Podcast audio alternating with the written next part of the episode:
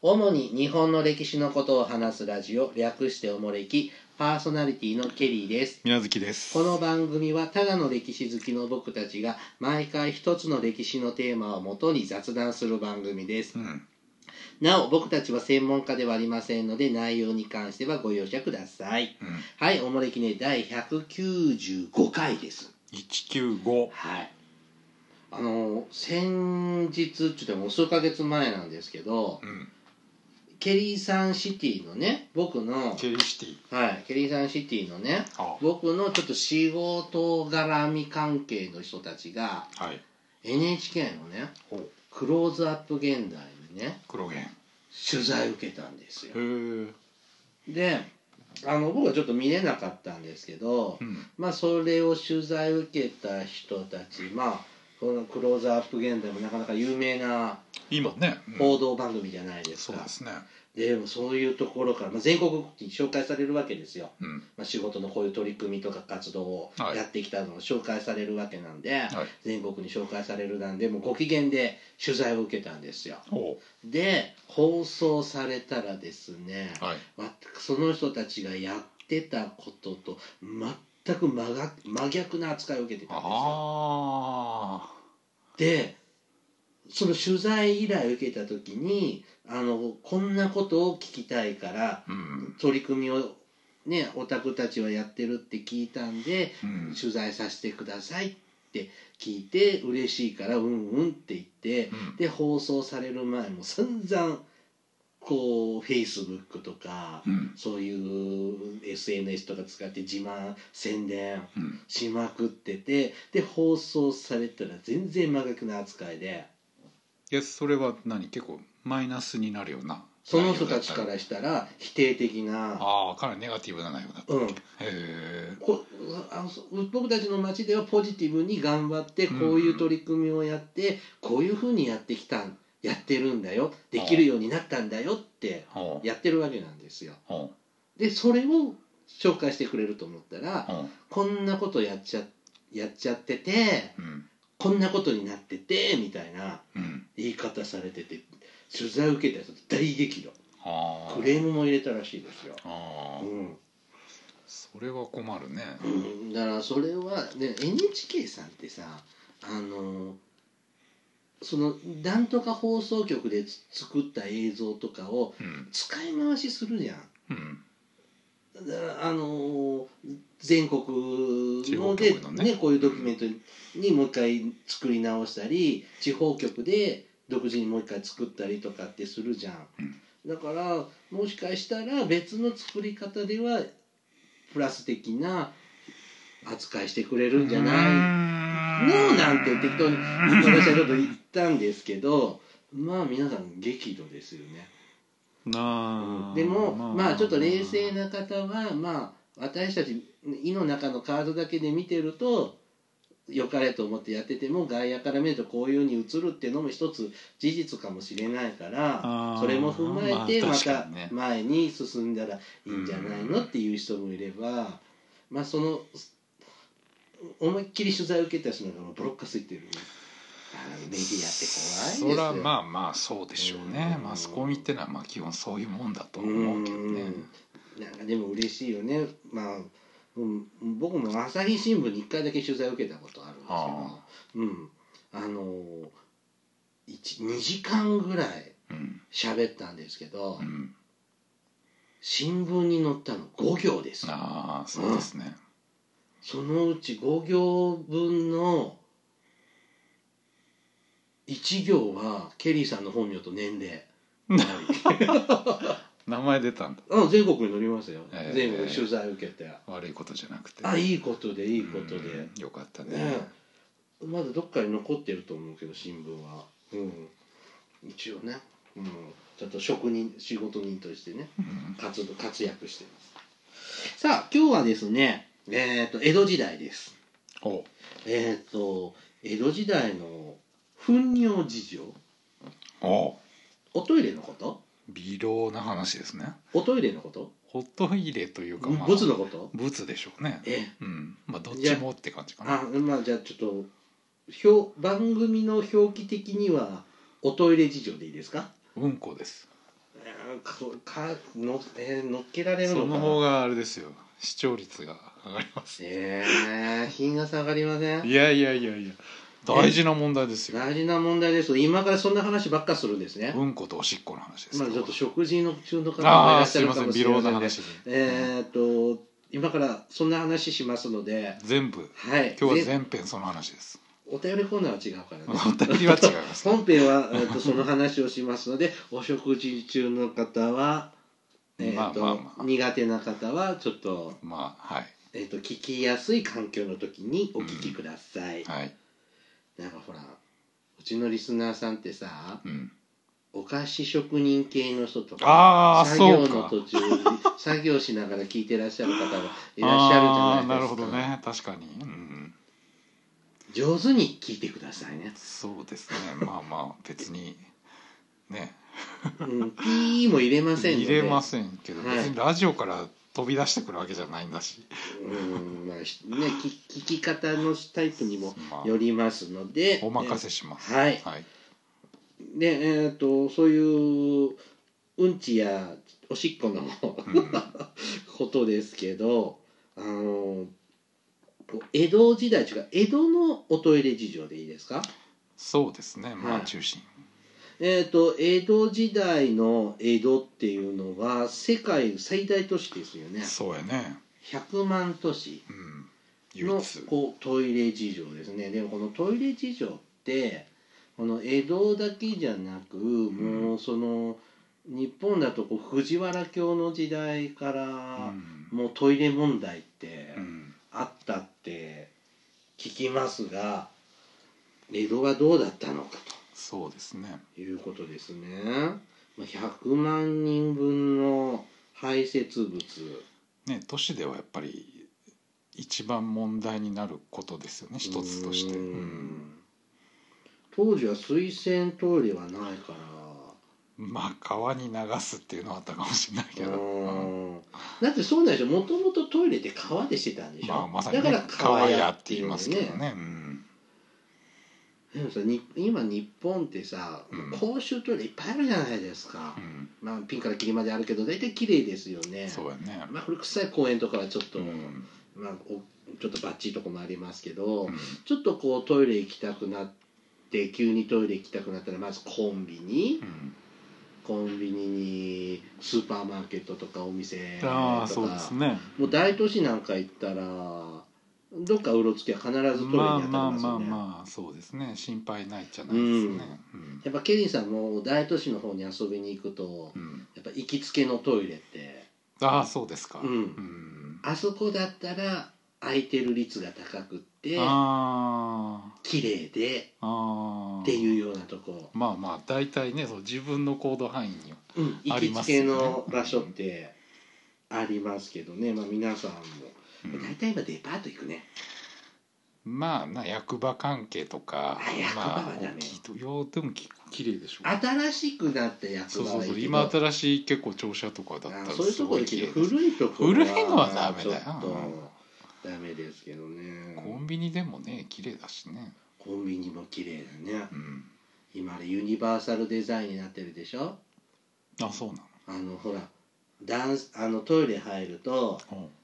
普通の洋式トイレとおう小便器も一つの部屋にあるようなトイレあるでしょおうおうあれがユニバーサルデザインな、うんだって車椅子の人だったらさほうどっちでも使えるじ車椅子の人も小便器でやらはんゃんあだってくるた車椅子から立ち上がって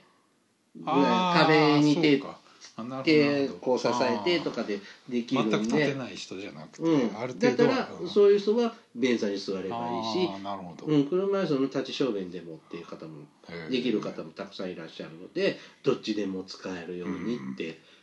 ていうのであのコンビニとか今そんな感じだよねああなるほそど、のね、ちょっと広めのそうそうそうそうあの23畳ぐらいの広さにこう大便器と小便器があるみたいなねありますが、えー、と現代の話じゃなく江戸時代ですね、うんえーとまあ、100万都市のこの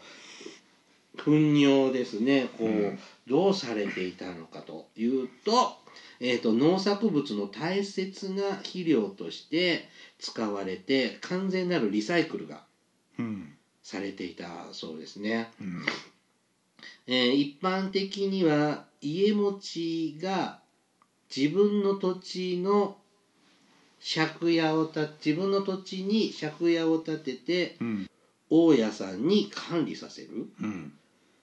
その大家さんの役得の一つが糞尿の処理権うんこれを農家と契約を結び翌年のなんていうんですかこれ下越貸し代かな下の肥やしのうん貸し貸し代うんを全農で受け取るシステムっていうのがあったと、うんえー、大体こう長屋住まいみたいなのが多いでしょと東京じゃないそうですね江戸って、うんだからアパート暮らしですよねうんでそういうえそういうとこってさ江戸時代ってうんおトイレって長屋の人って何共用そうそうそうそう集合便所ですねがあるんだ長屋に一個みたいそれってやっぱはなんか昔ってさ、な、うん、家にくっついてないじゃないうんそうそうそう玄関の外じゃない、うんでそういうとこに共同トイレがあそうそうそうだからちょっと外れとかそれこそ通りに面したようなところがあってる、、うんまあ、公衆便所としても半分使えるしみたいなあーで要するに運行執行が商品になるから、うんまあ、もちろん長屋の人がやってもらってもいいし行きずりの人がやってもらってもありがたいっていううんまあまあねはあ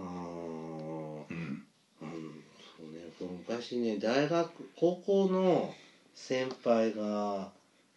アパート住んでたんだけどトイレ共用やったんですよ私あートイレ共用でなかなかなか馴染めんかったねそううーんなんかアパートとかっていうとちょっとなんか寮とかだったらあそんなもんかなとか思ったけど、うんまあ慣れれば慣れるもんだあからな安いアパートとかなまだあるじゃないですかたまにまだあるんだありますよへえ風呂便所ね共同とかあーそうだね僕うんそんなとこも住んでたそういやうんうんうんはい、えーそうするとでこれ売るのそうそうそうへえ、農家にとっては、そうですね非常にありがたい肥料なんで、うん取り合いなわけですよはあそうか、どんだけでも食料が足りないもん作れ作っていかなきゃいけないですもんね農家うんうん、たくさん肥料は欲しいよねそうですねああそうか昔ねムケリさんの田舎って汲み取り式なんですよ、うんだったんですようんまあ今浄化槽とかね仕組みがあっあてあ家でも置けるようになってますけどんでまあケリーさんのうちね山なんだけどうんケリーさんの家よりもう一丁上にも斜面によその家があるのよおほんである日、まあ、家の前で遊んでたらお知らないおばあさんがお風呂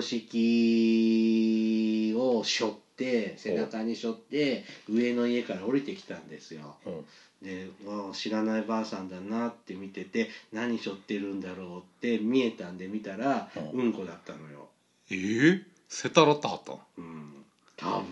どういう状態で桶かなんかに入れてなんか風呂じビニール袋に入ったの背負ってたんだけどえーちょっと少年心に残ってんだけどあれうんこじゃないのかな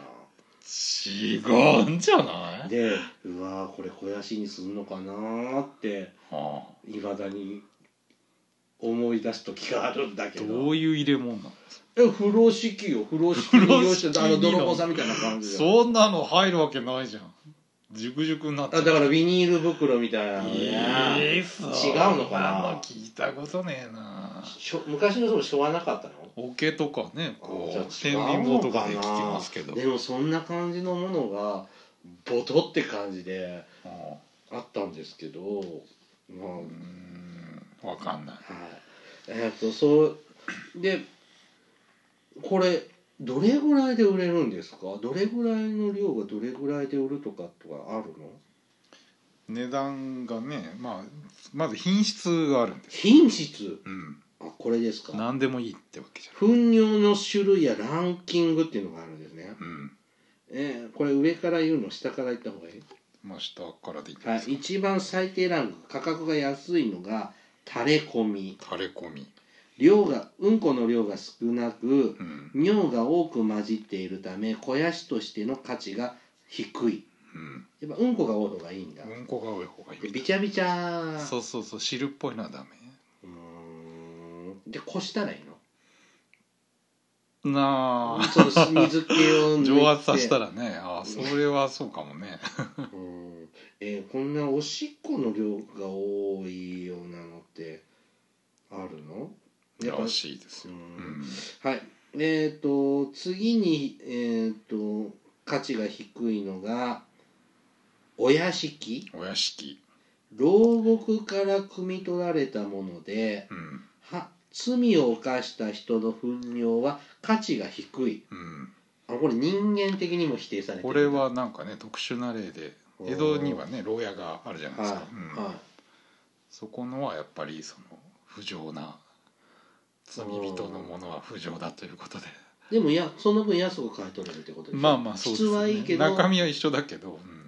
ていうふうに捉えたただ捉え当た時はやっ人ぱそはれが、うん、やっぱり汚れてるとかいう考えがあったあでもそうういう非肥やしで作った野菜なんてって出てくるそかうそうそはあそうかそうそう偽造しないといけないよねううんはい次ふ一般的な普通扱いなのが町小屋市町町小屋越えでしょ町小屋町はあの市町村の町町ですね、にはい一般の長屋など町民が使う便所から汲み取られたものです、うんまあ普通のものですね、まあ普通のですでね次じょ上ですねうん上は辻越えうん辻越えっていうのがあの銃に侵入ですねうんの声で、えっと辻便所うんいわゆる公衆と便所から汲み取ったものうん公衆便所の方がいいの、ね誰がしてるかわかんないでし ょ、ねそれはそうやけどうんやっぱりまあなんでしょうねその一般の町民だけよりもやっぱりいろんな人のもうちょっとやっぱり町の裕福あなミ人ックスされてるもちろんうそうですよやっぱり品質町人が食ったもんなんてのはたかが知れてるじゃないですあかはいはいあそうかおお侍さんとかの方がもうちょっといろんな人のがまだあいろんないいのも混じってるってことなんじあゃなるほど、うんで今度特上ですね最高はいえっ、と金番金番金番は勤務の金ですね、はいあの勤めるに番は番号数字の番号の番ですね、はい幕府や江戸じゃあ大名屋敷の金番屋敷のものうん米をたくさん食べるか食べるからまあ室外うんこの町越えですね普通の波の質の45倍で取引されたそうですうんほう大名になるとやっぱ食生活はやっぱり侍はね基本米食うんでやっぱりね米に異なるってまさに書きますけど米に「糞」っていう字ねああはいうんはいはいはいやっはぱり米のうんこが一番いいいみたいですねそうだね、うんそっから出てきたのこの感じっていや米食ったらなるからでしょうう、うーんんあそうですかまあそりゃそうだよじゃあバーでこの金盤屋敷って何ですか金盤はほらあの大名行列とかでひっついてきて、うんその警備とかする人が参勤交代の間江戸詰めで江戸にいる間、こうまあ、屋敷の前にこう長屋があって、はいはいそこに詰めてる人とか幕府が例えばお城とかを守る、うんこの役所とかを守るためにこう配置してるような、まあ、そういう武ちょっ士と下がっ金端盤の武士の下っ端のまあ方ですまあねまあそうですね、うんええそうすると久保様やお殿様とかうんはのは使われないの まあそれはまた違う別のまあまあ混ざってあるのかもしれないけど、うん、江戸城なんかはねそのお城の大奥とかそういう奥向きのうんこばっかりを組むっていう人もいるんですよいや別格な別の格ですなよんかなんか頭おかしくなる なんか想像うんなんか難し いうんはーいまあこれが一般的なんですねうん垂れ込みお屋敷町越え辻越え金盤っていうのが一般的にこう流通してたうんはいうんこしっこ肥やしのもとですね。そうですねでこれが売られるわけですね。そうですねえー買い取ってもらえる、これはお百姓さんが買い買い取ってくれる一般的な町小屋ですね波のうんこで、樽一杯うん樽ってどれぐらいの樽なのかどれぐならいでしょうねまあ一般的な一抱えぐらいのやつですかねあのウイスキー作る樽とかじゃないあんな大きくないと思いますよえっ、と樽一杯あたり25問うん25問って前やったね1問はそうですねこんなもんかって25円ぐらいだっけ250円ぐらいまあまあそうやね100円前後かな、でえっ、と船一艘あたうりん1両うん、うんこれ一艘っていうのもままあ、江戸はねこう,、まあまあ、こう結構掘り割りがいっあぱいあるんで、あそれはわかるんすけど船で積むんですけど、まあ、その要するに樽をバーッとこう船にああ乗並べせるるんでのしょうかねねうん、多分うんでまあ船一艘でね何樽か1両入っぐらていになるんだ船の大きさもよるのかなと思いますがまあその堀よくあの江戸の下町そんなにね乗っ大てきな出て船るじゃようないなと思いますけど、うん、船で1両ぐらいなのかなケリーさんはあの海辺の町出身なんですけどはいあのまあねそういうこういう汚物系はうんなんか僕が聞いたところでふ海の船に乗せてああそうそうそうそうなんか黒潮そとうそうそうそかうそういう海流が流れてるところで捨てに行んくそうですよ今は確かダメなんだけどね一定の時期までは海洋陶器が OK だったんだけどあ今ダメなんですか今はダメでしょ多分あのなんで栄養それも魚さんの餌になるからいいって聞いてたけあーでも今はどだからそれなんだっけなんとかダメなんだ廃棄なんだっけ、あーでもそうだよねほら今年あのノロウイルス流行ったじゃないですかそうそうそうそうあれもこう牡蠣がねうんなんか宮城県の方とか全然ウイルスが多くてダメだったでしょ今年あれって結局人間がノロウイルスを排出したのあーがそうそそうそうのまま海に流れてって言ってたね、うん原因の一つだってねああそうかこれって何どこで売り買いするの場所こう船はなんか乗せる場所とかってまああかーそのお堀とか川とかっての港ってあるじゃないどこでも基本はだから農家がお宅のとこ汲み取らせてくださいって言って契約してで汲んできて自分の畑にまくっていうのがまあうん本来なんだけどあそうかまあ江戸の後期とかになっていくともう要するに町の中で集めてくるっていう業者さんが出てきてでお百姓さんはそこから買うあー仲買人が出てくる仲買人が出て くるへえ江戸の近郊の都市なんかでも結構そういう業者が結構あったっていう話、えっと、え江戸の後期頃からは専門の業者うんなんだっけ下越え下越え越え問屋うんが現れ商品化農民はそこから買い入れますが、うんえー不正な不正をする水で薄めるとかうん価格の上昇に周辺農民が反発してストライキに発展することもあったそうということですね。 うん水増しうんこしっこそうそうそう水増しもう本当何でも商売になるんだねねえはー薄めるの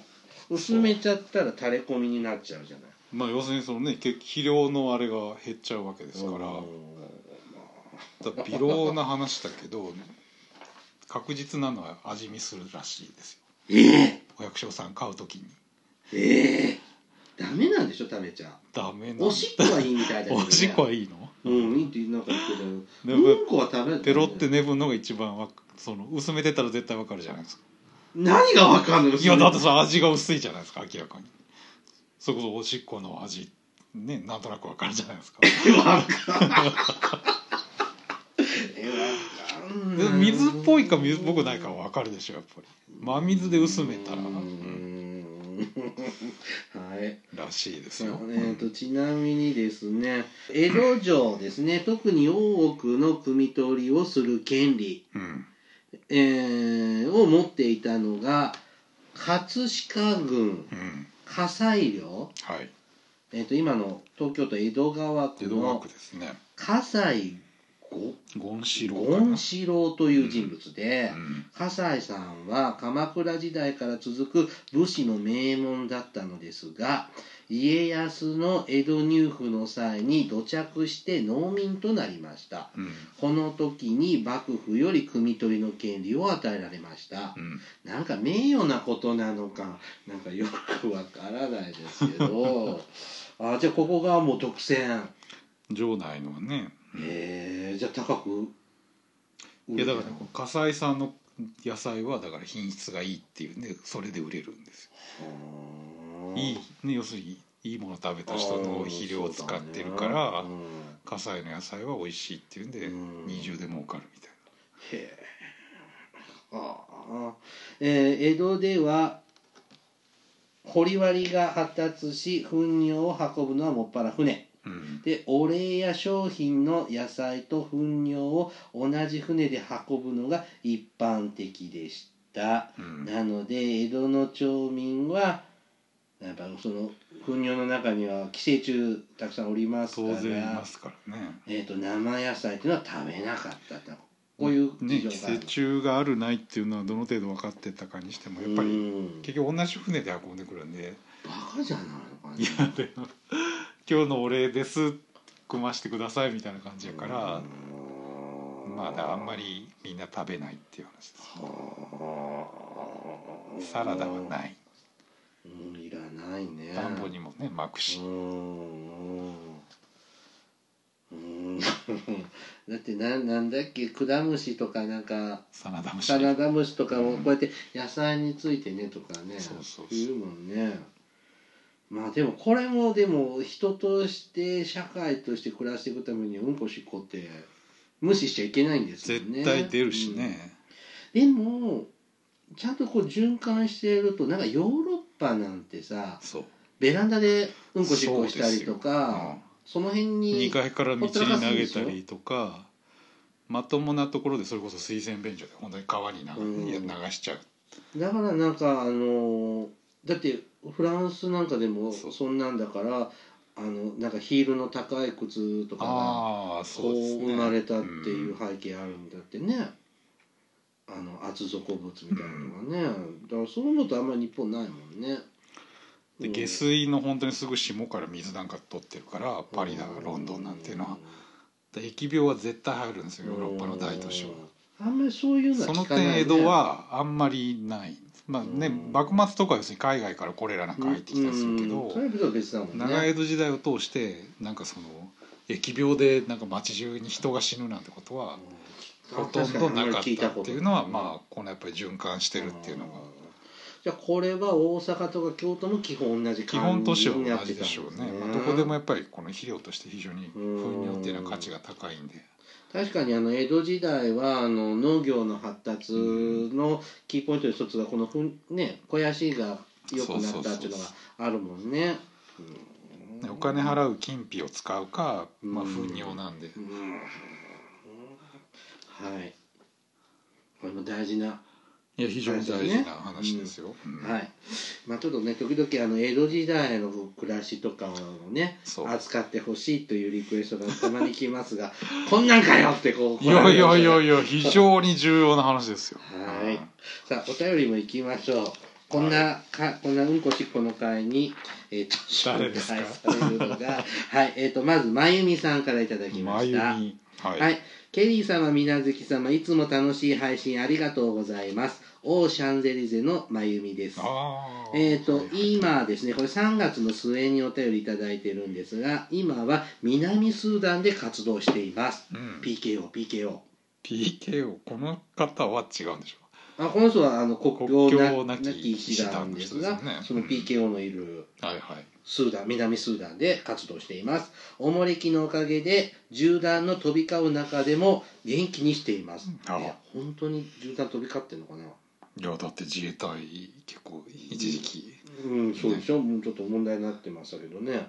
さあ、えー、と相変わらず細切れの睡眠導入拝聴ですが今年に入ってからの水無月大先生の博識ぶりには毎日びっくり感動していますうん今年初めの100歳の言葉の前半は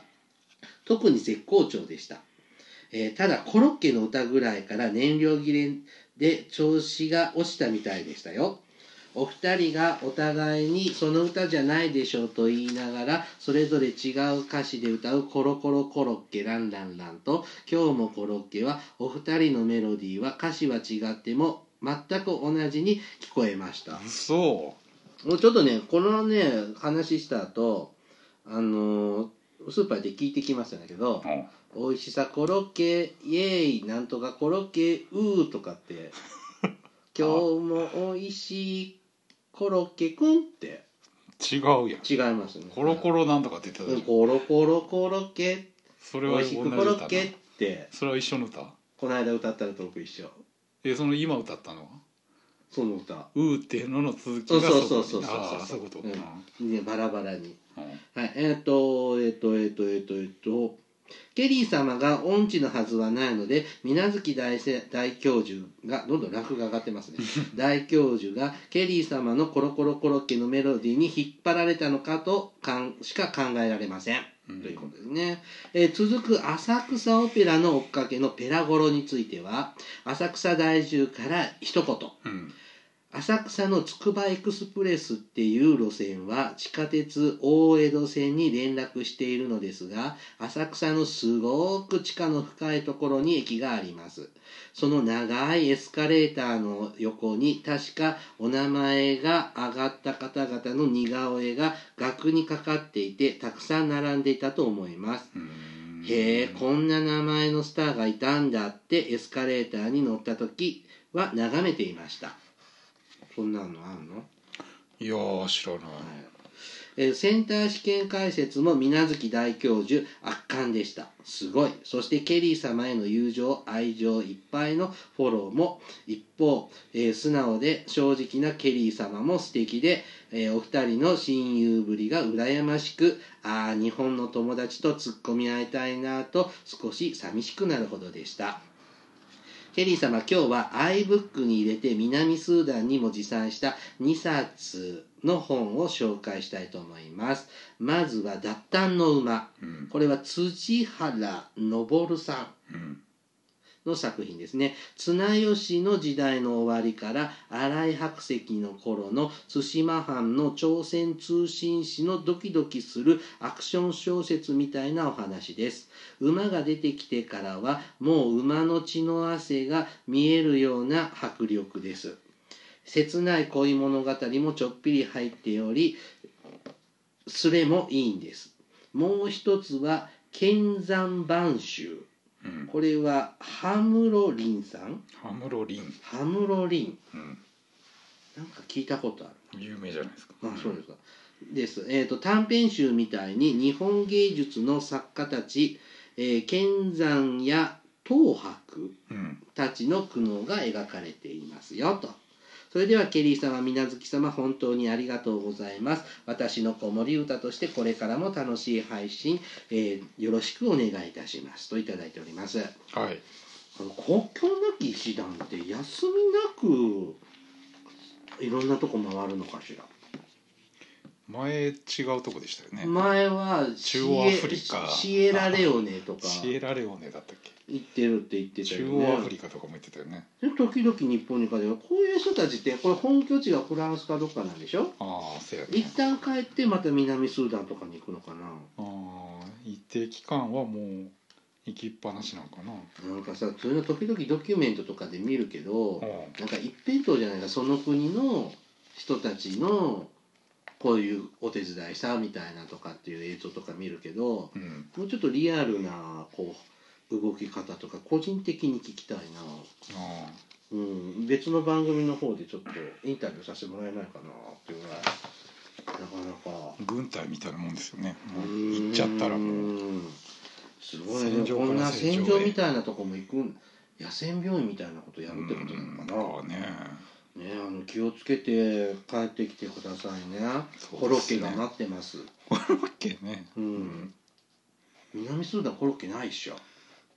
コロッケなないんかね芋ようかんもないでしょう芋ようかんはないでしょ、だって浅草っ子は芋ようかんで育ったようなもんでしょ絶対ちゃうわえー、なんで船輪の芋ようかんとか船輪の本店って浅草にあるのこれ浅草じゃないの知らあない金つば金つばなんか芋の金つばってあるじゃな芋い金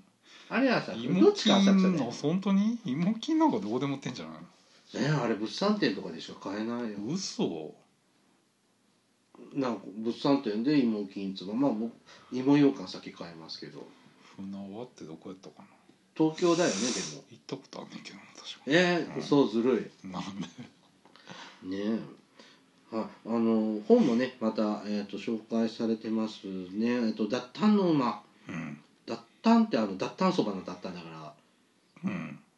あっち何シベリアの方でしょうねうんそうそうそう、うん言葉が出なかった うんねあと「剣山晩秋剣山晩秋剣剣山の山の晩晩秋秋、うん、尾形剣山の晩秋、うん」尾形剣山うん、尾形公安尾形公安は幕末でし違ょうね尾形光林剣山ああはいはいはいはい郡尾江戸の形初公期ですね、うん、南スーダンネットつながるんだねああなどういう生活環境なんだろうね今でこうやってダウンロードドして聞いてもらってるんだからねねあーねうーんねうんまた日本に帰ってきたらやっぱそういう通信環境とかやっぱりないと辛いでしょそうだね今今衛星何の使ってね情報もない中でこんなお仕事するのはあまりに過酷でしょうそうか専門医にこうネット通信でねなあ、まこあそういうねいろやりん取なりとそういうかあれもあるだろうし意外とそういうあれはきっちりしてんのかもしれねないねえあのご活躍してくださいうんお気をつけていただいてね、うんさあもう一丁えっ、とは浜春さん浜春さん浜春はいはいケリーさん、みなずきさん、はじめまして。金沢、あ、ごめん、神奈川県、いえ、いいえ、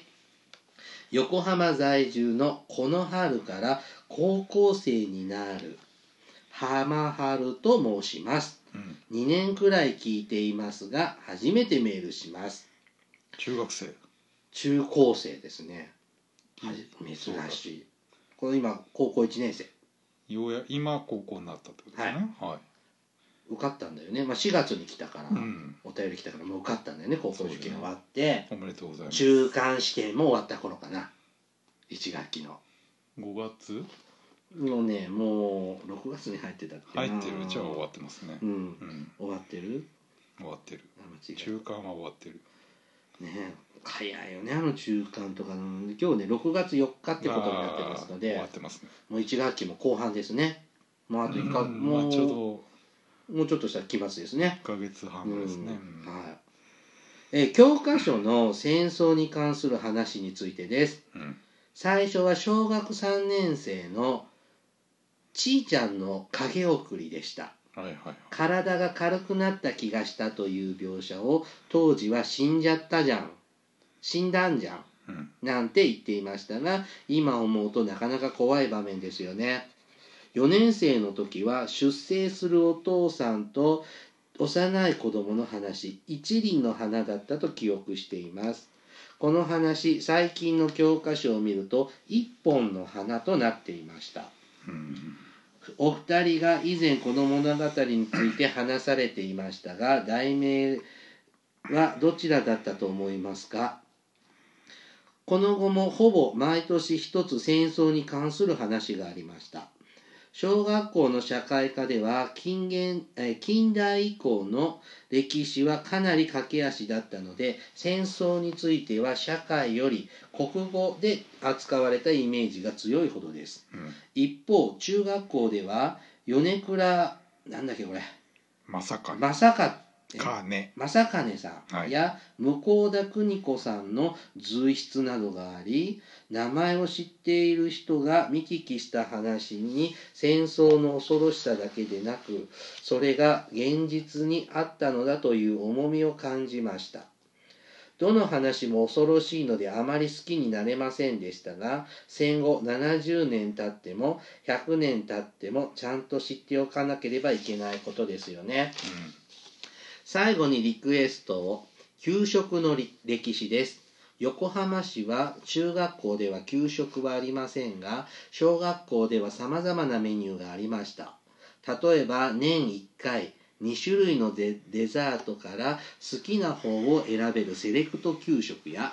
本来の献立より多くの種類の料理を食べられるバイキング給食などですうんバイキング給食は卒業間近にクラスごとにあり魚フライと鶏の照り焼きクロワッサンとご飯デザート3種などから好きなものを選べとても楽しかったですお二人は給食について思い出はありますか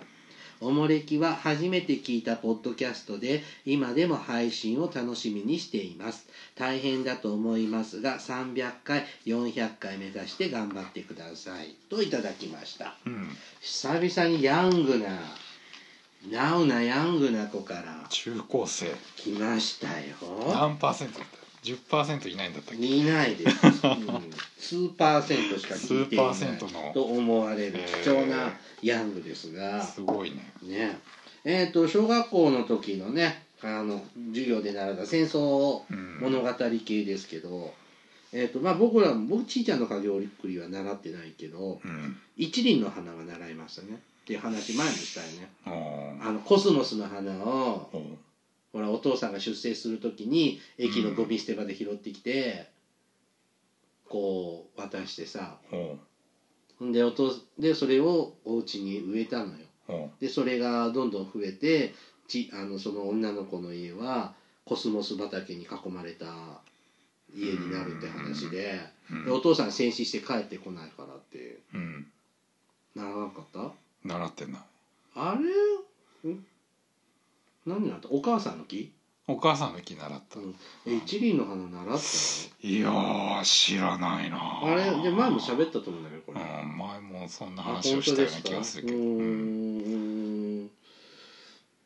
ほらお二人は以前この物語について話されてたけどこのこのような話をしてたんだねじゃあ、多分わしは知らんわしは習った繰り返しじゃないかな話だうんうん他そうなのよお父さんだからそのもう戦争で貧しかったからゴミ箱ゴミ駅のなんかゴミ箱みたいなとこになんかコスモスの花が落ちてたのを拾ってこれしか渡せるものがないからって言って娘に与えたのへような話だったと思うんですけどえでどっちなの題名はこれ一輪の花だったと思うんですよああそうなんうだん、うーん一本の花っておかしいよね言葉的に一輪ですよね、いやおかしいっちゃおかしいけどおかしくないっちゃおかしくうない、へん、でもやっぱ一輪の方えがいい感じしません、知らないなそうですかえ中学では米倉正兼さんうんとか向田邦子さんの随筆だってお二人ともいませんけどねまあね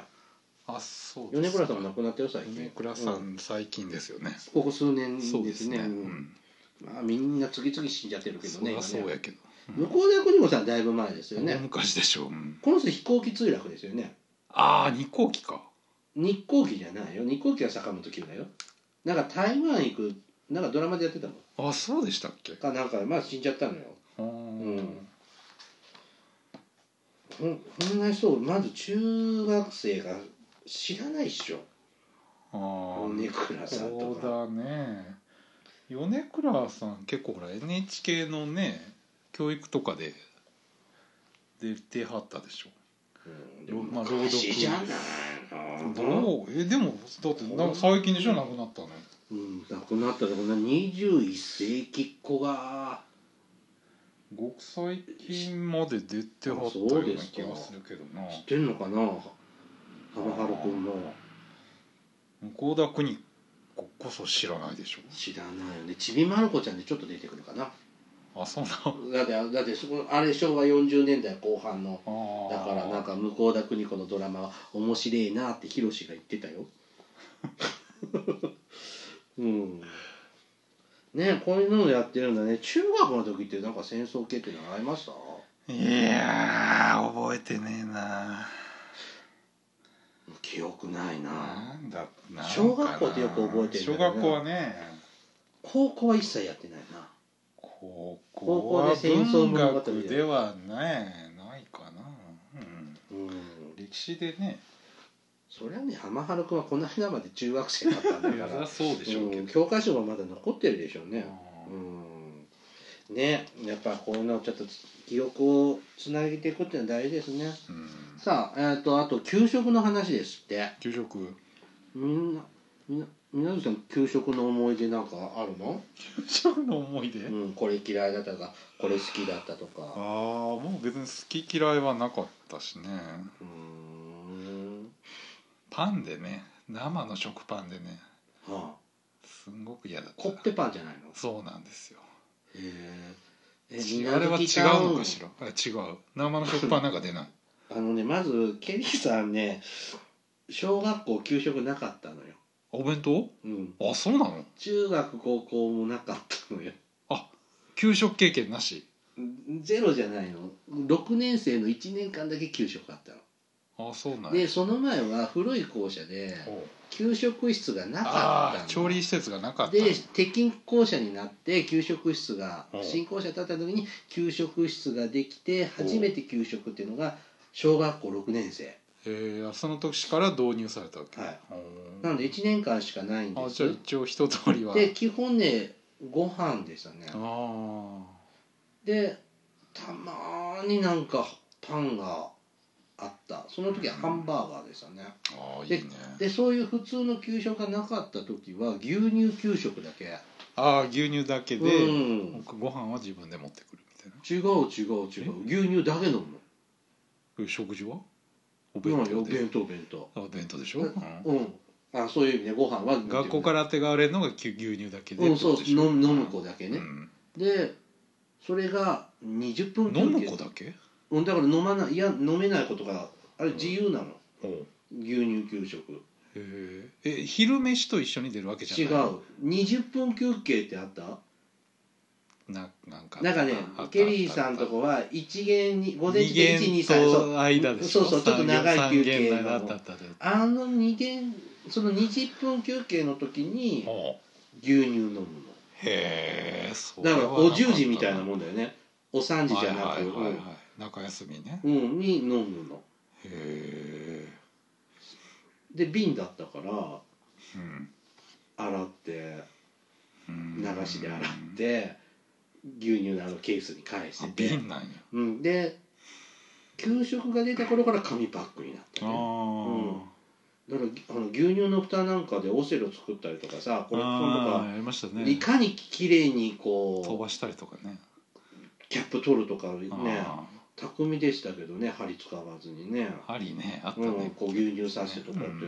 そんな思い出しかないですあとは、まあ、経営者福祉施設なんかで働いてたので職場の給食うんそれは社食みたいなもんでしょうーんそうですねそんなのだからこのバイキングとかって何ですかこれいやこれだ最近でしょそりゃそうだよそ最近の子だもんねそうそうそうそうバイキングで食べ放題ってことでしょ食べる選べるだけなんじゃないあそういう意味なの二択だけなんじゃないビュッフェ方式じゃないのどうなのかな、うんこう好きなのとた好きなだけそ食うそべれうるそうじゃないメのニューが自分で選べるかなどうなんだろじゃう、あ魚かビーフォーはそうそうそうじゃあじゃあクイショはチキンか、うん、クロワッサンはライスクロワッサンかパンってすごいご飯ってすごいあーだって今って給食ってすごいおしゃれなんでしょそうですよなんかうちらのはとりあえず僕らの頃栄養だもんねうん皆木さんとかあれざ脱脂粉乳とかなんでやねん脱脂粉にはないわねなんかそうそう生の食パンだったんですよずーっとじゃあ何それを生で食べるの生でえバターとかバターとかはあるんだけどジャムとか嫌でしょうんでもあのね白いとこだけ食べるんだったらいいけどいやいやそんなことしたら耳も食べなきゃいけないでしょそりゃそうだよ生のパンの耳はちょっと、うん週1回だけがね米飯給食ってでご飯だったんでその日はすごい好きだったんだけどうん生の食パンが本当に嫌でこなんか焼いてほしいコッペパンとかはあそうそうコッペパンの日もたまにあるんだけど基基本本食パがン基本がなんだ食パン2枚生なんかさそれ病院のさそうそうそうそうそう入院食みたそいうそなうねそうそうそれでおかずと牛乳とみたいなんでうんもうあんまり好きじゃなかったですねあそう、うん水無月タオの食育はあんまりまあ町がで良くかいしねなかったんですね。ケリーさんシティはあんま り発達してうんなないかったシティとかタウとか言ってる割に内容にバランスが悪いですけどそねうそうそうねこのやっぱ給食ってのはやっぱ戦後なのかなああ復旧そうですねしてきたのってねうん戦前はまあ普通にお弁当とかね食べに帰ったりしてますよねねそんな感じですはいちょっとジェネレーションギャップを感じますね今は違うよねテレビとかで見てるとすんごい美味しそうだもんねもうね高校生になったから弁当だ弁当じゃないんじゃないもうパンとか適当に買うんじゃない、そうん、うちそんなんだったよううな気本が当すにる、うん、学食で食べてたけどねああ弁当食ってパンとか食わなかったああそう中休みにパンかじってあの頃はねわどんだけ食べても太らなかったですからね異様に食ってたようねーん今食べれないよ うーんねあのーまあ高校生今からもっと楽しく本当青春真っ盛りだかねらねずっと聞いてね僕たちのこと忘れずに